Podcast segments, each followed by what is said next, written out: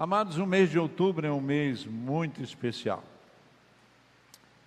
Talvez nós não estejamos tão atentos àquilo tudo que ele representa. Às vezes nós esquecemos muitas coisas na vida, mas, como nós cantamos aqui o primeiro cântico sobre Castelo Forte é Nosso Deus, que foi composto por Martinho Lutero, Martinho Lutero que viveu em 1500 anos, no ano 1500, vamos dizer, antes, um pouco, pouco depois, assim como Jesus dividiu a história da igreja, que a igreja ia até Jesus Cristo e quando chegou em Jesus Cristo a história mudou.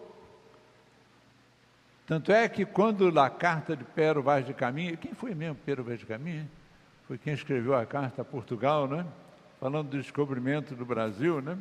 Ele escreveu no ano 1500 do nascimento de nosso Senhor e Salvador Jesus Cristo. Quer dizer, dividiu antes de Cristo e depois de Cristo. Assim como aconteceu com Jesus, aconteceu também com os reformadores, pré-reformadores, reformador, pós-reformadores, que queriam alguma coisa nova, gostosa, queria que a igreja fosse bíblica. E aí, no dia 31 de outubro de 1517, Martinho Lutero prega as suas 95 teses na porta do templo. E meus amados, eu fico imaginando 95 assuntos que a igreja tinha que mudar. Ali estava Lutero. Hoje, na Escócia, quer dizer, hoje não, dia 31 de outubro, que vem aí terça-feira, na Escócia é feriado, devido a esse fato. Alguns estados da Alemanha também é feriado, como eu coloquei no informativo que nós temos hoje. Aquele homem sofreu, Lutero sofreu? Claro, sofreu. A pior coisa na igreja naquela época, como até hoje é, ser excomungado pela igreja. E ele foi ameaçado disso, quando pediram a ele para renunciar às suas palavras, seus modos, e ele disse: Não posso, não quero e não devo fazer isso. E então ele e seus seguidores foram excomungados pela igreja.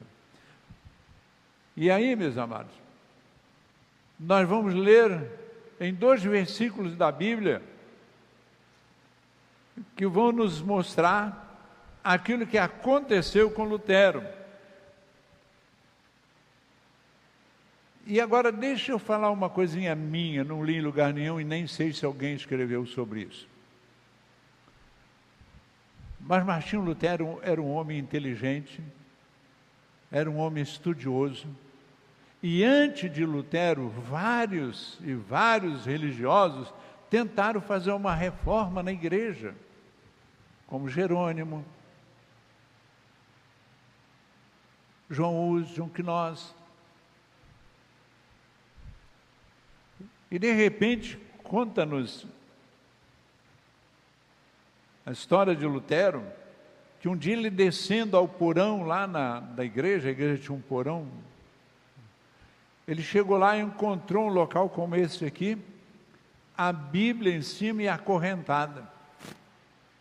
E ele então vai e consegue tirar aquela corrente e abre a Bíblia.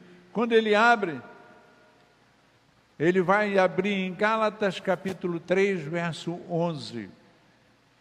Gálatas 3, verso 11, que lá em Romanos 1, 17 também diz, não sei se vai aparecer. E é assim, e é evidente que diante de Deus ninguém é justificado pela lei, pois o justo viverá pela fé. Em algumas traduções diz que o justo viverá por sua fé. Ali está. E é evidente que pela lei ninguém é justificado diante de Deus, porque o justo viverá pela fé. E em Romanos 1,17 diz a mesma coisa: porque o Evangelho é revelado a justiça de Deus em justiça, que do princípio ao fim, quer dizer, de fé em fé, de princípio em fim, é como está escrito: o justo viverá pela fé. Meus amados, diante dessa situação em que nós viveremos daqui a alguns dias, depois de amanhã, estaremos comemorando o dia da reforma religiosa. Nós nos lembramos então de algo que nós temos colocado durante todo este ano no nosso informativo. O tema do ano: cultivando a raiz. Tema do ano: cultivando a raiz. E a raiz está onde? Na Bíblia Sagrada. Durante esse mês que passou e esse que estamos vivendo, estamos vivendo também a carta do apóstolo Paulo aos Filipenses. Estamos, eh, o apóstolo Paulo nos envolvendo com raízes e raízes do Evangelho, e estamos estudando com Paulo essa situação. E através da carta aos Filipenses nós vamos ver as bênçãos que Deus nos dá, como temos tido as mensagens aí nos domingos que se passaram e aqueles que ainda virão ainda. E, e porque foi para cultivar essa raiz do cristianismo, a raiz que é a Bíblia, que o apóstolo Paulo escreveu e que mais tarde os reformadores se uniram para dizer alguma coisa está errada. É claro que houve um momento de absurdos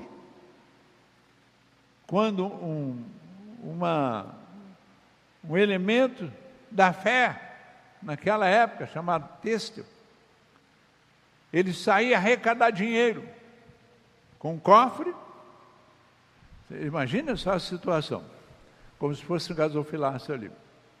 E naquela época não existia dinheiro de, de papel, né? Era só moeda de prata, de ouro, né? Bronze.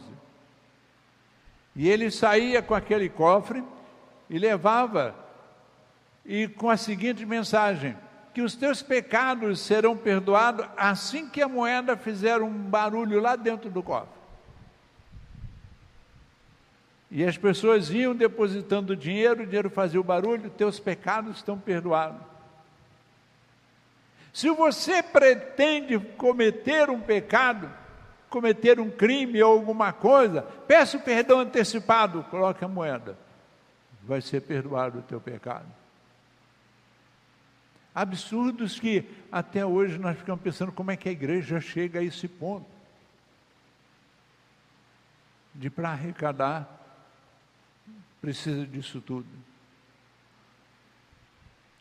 E quando os reformadores se levantaram, foram altamente perseguidos.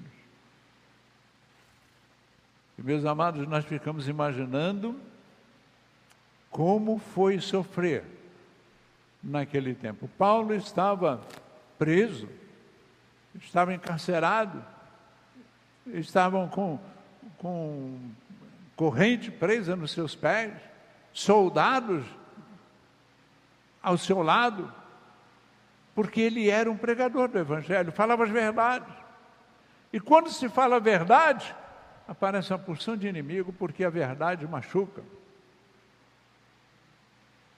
A verdade atrapalha muita gente. A verdade não é bem-vinda e aconteceu com os reformadores. Graças à providência divina de Deus. Aquilo que Martinho Lutero fez valeu a pena. Homens famosos como Calvino aderiram à reforma.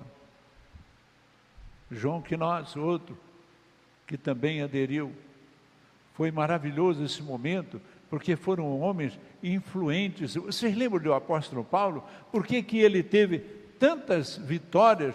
Porque ele era um soldado romano, acostumado a liderar, um, um homem que, que tinha soldados à sua disposição, um homem que estudou junto com os melhores professores da sua época. Deus chamou esse homem preparado para ser aquele baluarte do evangelho daquela época. Quando pegam Calvino,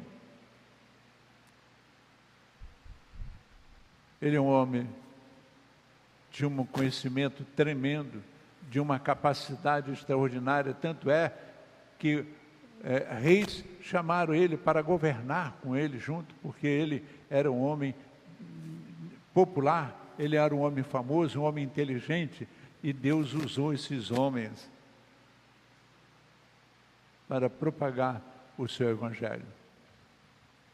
Esses homens depois ficaram conhecidos como os protestantes, aqueles que protestam, né? Os protestantes. Eu me lembro muito bem que ainda na minha época, né, quando a minha juventude, era muito comum se falar, lá vai um protestante. Hoje não se fala mais, né? Mas naquela época, a gente saía e, e tinha gente que tinha, ver, tinha vergonha de sair com a Bíblia, porque era chamado de protestante. Eu, eu conheci um senhor que ele, a primeira coisa que ele fazia no domingo era passar na banca de jornal e comprar o Jornal do Brasil. Não sei se alguém lembra, o Jornal do Brasil, no jornal muitos cadernos dentro dele. Aí ele pegava o Jornal do Brasil, pegava a Bíblia, botava dentro do Jornal do Brasil, fechava o Jornal do Brasil e saía com o Jornal do Brasil na mão para esconder a Bíblia, que era chamada de protestante.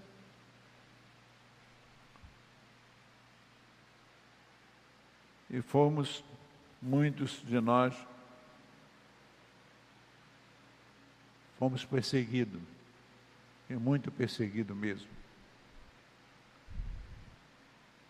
Se vocês querem saber, aqui pertinho mesmo, a igreja presbiteriana de calçado, a igreja presbiteriana de calçado, na época que ela foi construída, era construída de madeira, os principais templos. E o povo da região não concordava que houvesse ali uma igreja evangélica em calçado, e um determinado dia, um cidadão foi lá e tacou fogo na igreja, no templo. Tacou fogo no templo. E aquilo repercutiu tão mal, tão mal, que o governo do Estado do, Rio, do Espírito Santo resolveu construir um novo templo. O governo, o Estado, foi lá e construiu um novo templo aí, maior, com alvenaria e tudo. Foi um templo que ainda está lá até hoje já tem um templo novo ao lado, mas está lá aquele templo que foi construído porque foi tacado fogo nele para que os evangélicos não chegassem ali. Em São José, aliás, em Varriçai, numa época que estivemos com um caminhão lá, botamos um caminhão e começamos a pregar, jogavam ovos e tomates na gente.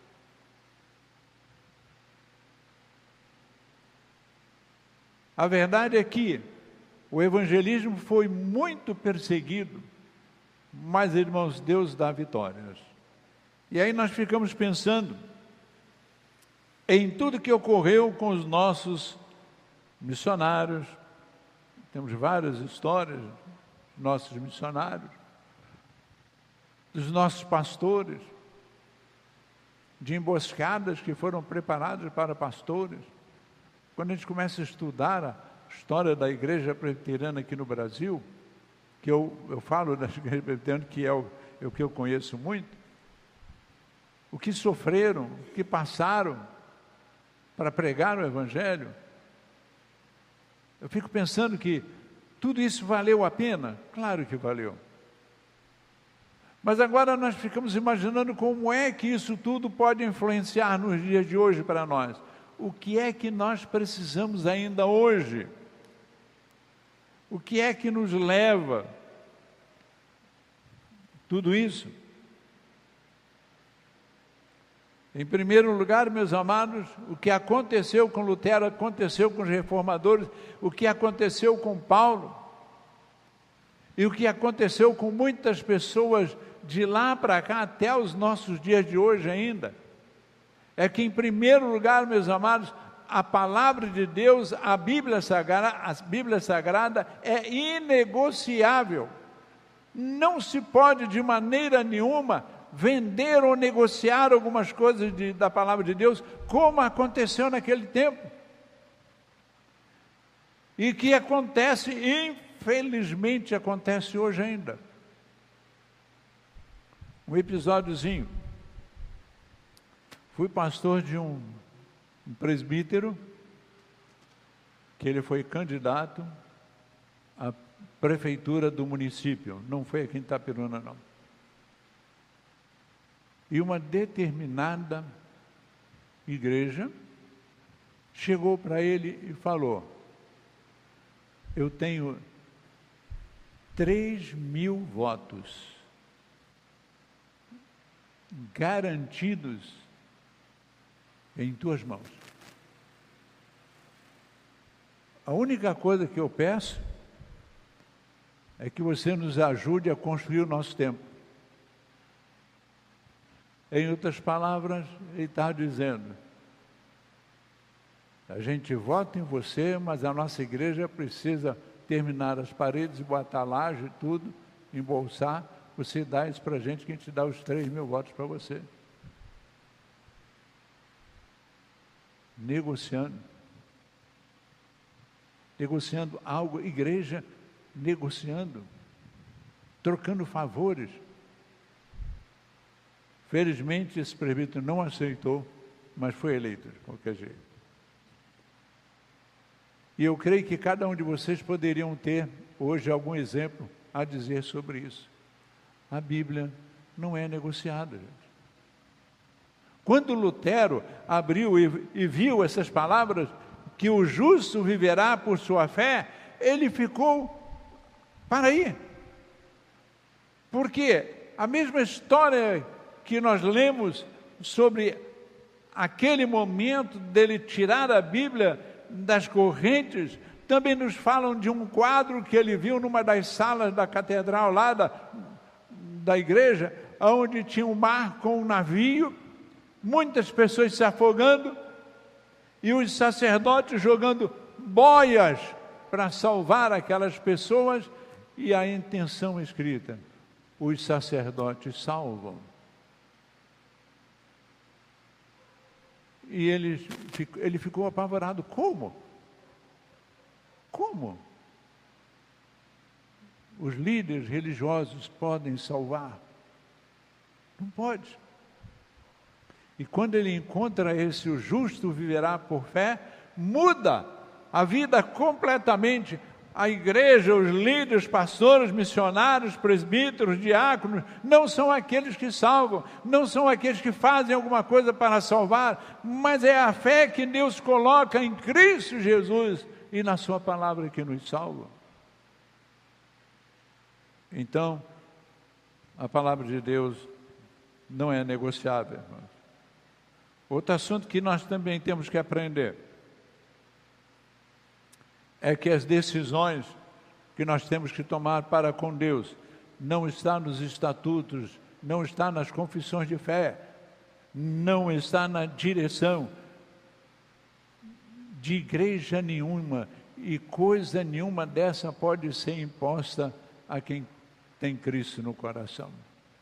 Precisamos delas, sim Precisamos das diretrizes, precisamos até a, a Constituição da nossa pátria diz que nós temos que ter um estatuto, que nós temos que ter ata, eh, senão somos vedados a muitas coisas. O presbítero Lucas está aí, sabe disso aí. Nenhuma igreja pode abrir uma conta bancária se não tiver ata, se não tiver estatuto, se não tiver uma, uma porção de coisa, então aí está. Mas isso não quer dizer que uma igreja que tem um estatuto, que tem uma confissão de fé, pode essas coisas ficar no lugar das escrituras sagradas. Não pode. As escrituras é que comandam a nossa vida. São elas o que dizem que realmente nós temos que ser. Outra coisa que nós temos que aprender também, meu irmão, é viver conforme declaramos ao sermos recebidos como membro da igreja. Vocês lembram, não sei quem lembra aí, né? Quando é recebido na igreja, todas as perguntas são respondidas com sim, senão não, não pode ser recebido, né? E uma delas é: você aceita a palavra de Deus, a Bíblia Sagrada, como a tua única regra de fé e prática? Aí tem que vir um sim. Você aceita a Bíblia Sagrada como a tua única regra de fé e prática? Sim. Quando nós declaramos sim, eu quero dizer, meus amados, que por sermos da Igreja de Cristo, a Bíblia é a nossa diretriz. Ela foi inspirada pelo próprio Deus. E é ela que nos leva toda e nos trazem, digo, todas as informações para com Deus, o nosso Rei, o nosso Senhor, o nosso Salvador Jesus, com o Espírito Santo que habita em nosso ser, é ela. Não temos novidade nenhuma. Ninguém hoje traz novidade nenhuma que possa ser mais importante do que aquelas que estão na Bíblia Sagrada. Às vezes, nós não chegamos a entender determinado tempo, tema ou texto, e precisamos de alguém que nos esclareça. Aí já é outro caso, mas é ela que vai falar. É ela que vai dizer quem realmente somos e o que, nós, o que Deus quer de nós. Então vivemos com a Sagrada Escritura. É por isso que em determinadas casas tem pessoas que deixam aberto lá no Salmo 91, é isso? Ou no Salmo 23, ou no Salmo 1, é? ou no Salmo 121, livro poético, livro de Salmos, nos traz tantas belezas nas suas escrituras, que às vezes ficamos lá aberto, apesar de que não adianta estar aberto e eu não meditar naquilo.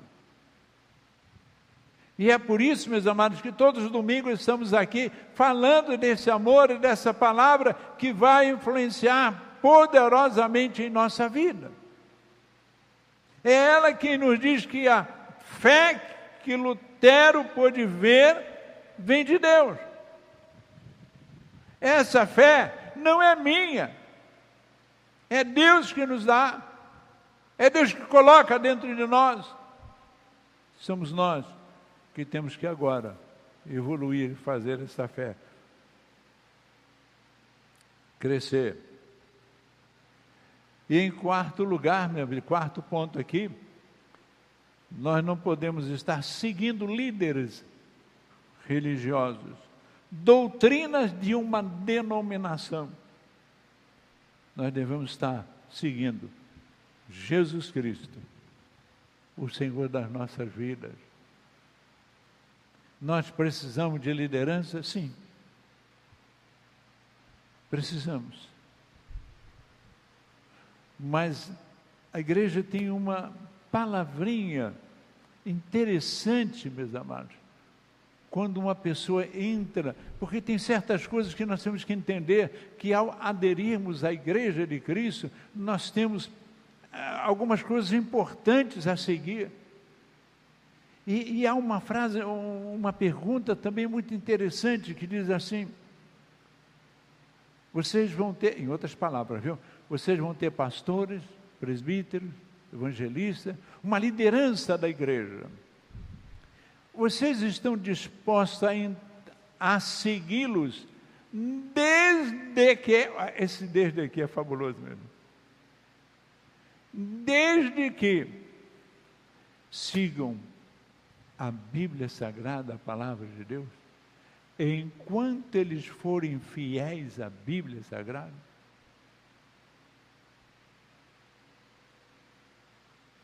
essa pergunta é interessante, meus amados, porque quando nós estamos vivendo as raízes, mexendo nas raízes, e a raiz é a Bíblia para nós, a raiz é Jesus para nós. Quando nós entendemos que temos um líder, que temos pessoas que nos ensinam, que tem pessoas que nos orientam, mas que nós temos que entender que essas orientações têm que vir da Bíblia, nós temos que entender isso, por isso, segui-los enquanto forem fiéis às Sagradas Escrituras.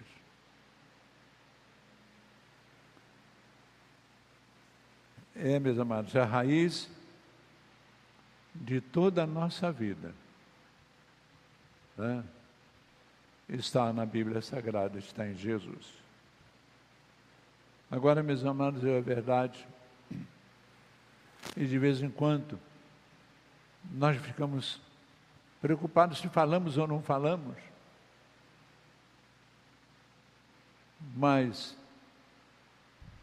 nós temos em nossos dias alguns milhares de denominações, algumas milhares de denominações religiosas. O dia que você chegar e quiser lá no computador, aquela famosa busca, bota lá nomes de igrejas no Brasil. Vocês vão ficar apavorados. Vocês vão ficar apavorados de quantas denominações existem. E eu fui pastor de uma igreja, essa eu vou falar, em Barra Mansa, que tinha uma igreja, como a nossa aqui, houve uma briga, dividiu, e a parte que saiu comprou o terreno em frente, construiu o templo em frente à outra, estou falando a verdade, viu, irmão? E quando inaugurou, escreveu assim: melhor que a outra. Vocês acreditam? O mesmo nome, o mesmo título, só que embaixo escreveu melhor que a outra. E eu tenho a coragem de dizer, meus amados, que dessas milhares de igrejas que temos aí, 90% delas não seguem a Bíblia como a única regra de fé e prática. Se formos buscar as raízes, está a vontade de Fulano, o ideal de Ciclano, a interpretação de Beltrano, não o que a Bíblia diz. Naquilo que não é isso, pastor André. Quando nós vamos numa faculdade estudar um negócio chamado hermenêutica, uma matéria chamada hermenêutica, quando tem um seminário que leva a sério essa matéria chamada hermenêutica, ela vai nos ensinar o que nessa matéria? Ela diz assim: você tem que aprender a interpretar a Bíblia como ela realmente é. Então, a hermenêutica é dentro de uma faculdade teológica, que nós estudamos, que o André estudou. Ensina a você a interpretar a Bíblia como ela é, não como que você quer que ela seja, mas como ela é. Raízes lá dentro. E se eu disser, como alguns pastores estão dizendo, que hoje nós precisamos também de uma reforma, é verdade. E por que, que temos medo de fazer isso? Quando eu falo temos medo, a igreja, de um modo geral, tem medo de fazer. Naquela época era excomungado. Na época de hoje vai esvaziar igrejas. Porque a grande parte dos membros das igrejas de hoje não vão suportar, não vão suportar a fidelidade de estar a Bíblia na sua vida como única regra de fé e prática. E é por isso, meus amados, que nós temos que levar muito a sério o que foi feito lá há mais de 500 anos atrás. Quando pessoas foram expulsas da igreja porque quiseram consertar algumas coisas. E quantas e quantas pessoas sofreram Quantas pessoas foram queimadas vivas? Quantas pessoas foram jogadas aos leões? Quantas pessoas foram cortadas suas partes todas do corpo, decapitados, enforcados, porque falaram a verdade da Bíblia.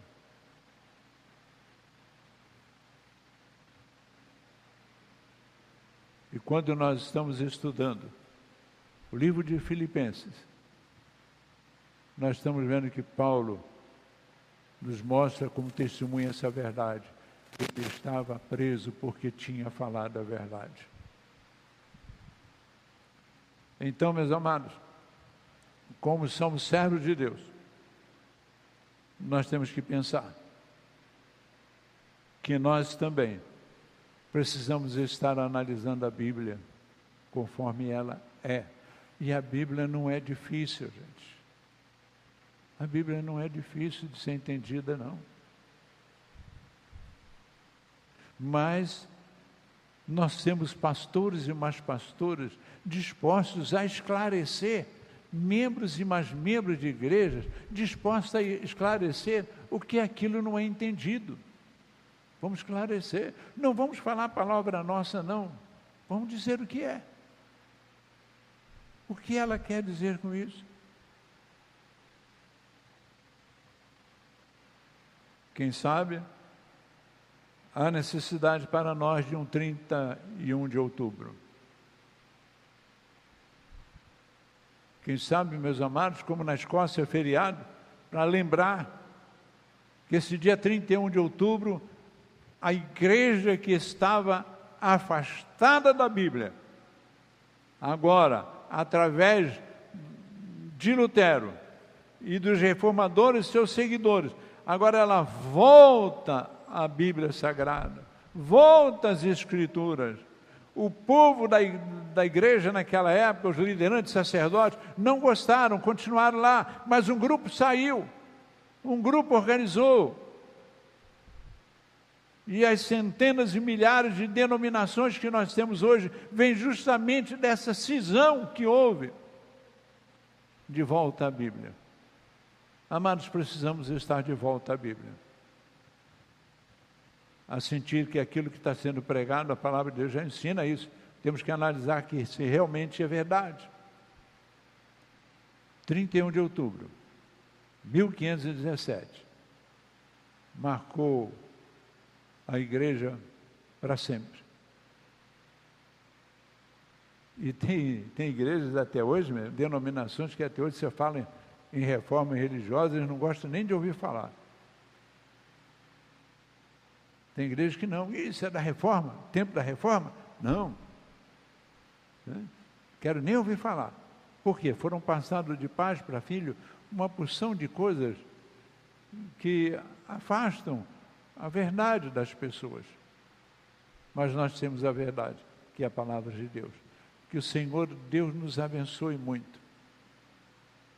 Que possamos analisar bem a nossa vida. Que possamos ter a, a Bíblia Sagrada como a nossa única regra de fé e prática. E que tenhamos coragem e humildade de, quando não entendermos alguma coisa dela, perguntar. Perguntar não ofende. Aliás, esse é um tema né, de um dos pastores que tem um programa chamado esse, assim, né? Perguntar não ofende. E aí as pessoas fazem pergunta e ele responde. Que tenhamos a coragem, moça, a simplicidade também de querer aprender aquilo que às vezes não entendemos, mas que a Bíblia está pronta sempre a nos esclarecer. Amém? Aqui, se puderem ficar de pé, vamos orar? Amado e querido Deus, obrigado, porque um dia tu levantaste servos, não só os apóstolos, não só o teu filho amado Jesus, não só pessoas que através dos milênios vem, viemos estudando a história de tantas pessoas que foram levantadas com fidelidade a Ti e a Tua palavra. Mas, Senhor, homens foram inspirados por Ti para deixar para nós a Tua vontade e o Teu querer.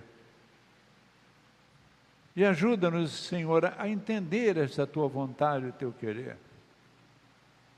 Que se precisarmos, Senhor, renovar alguma coisa dentro de nós, que tu nos ajude a entender isso, assim como tu colocaste na vida de Martinho Lutero esse texto tão pequenininho da, da tua palavra e que mudou para sempre a vida dele e a história da igreja.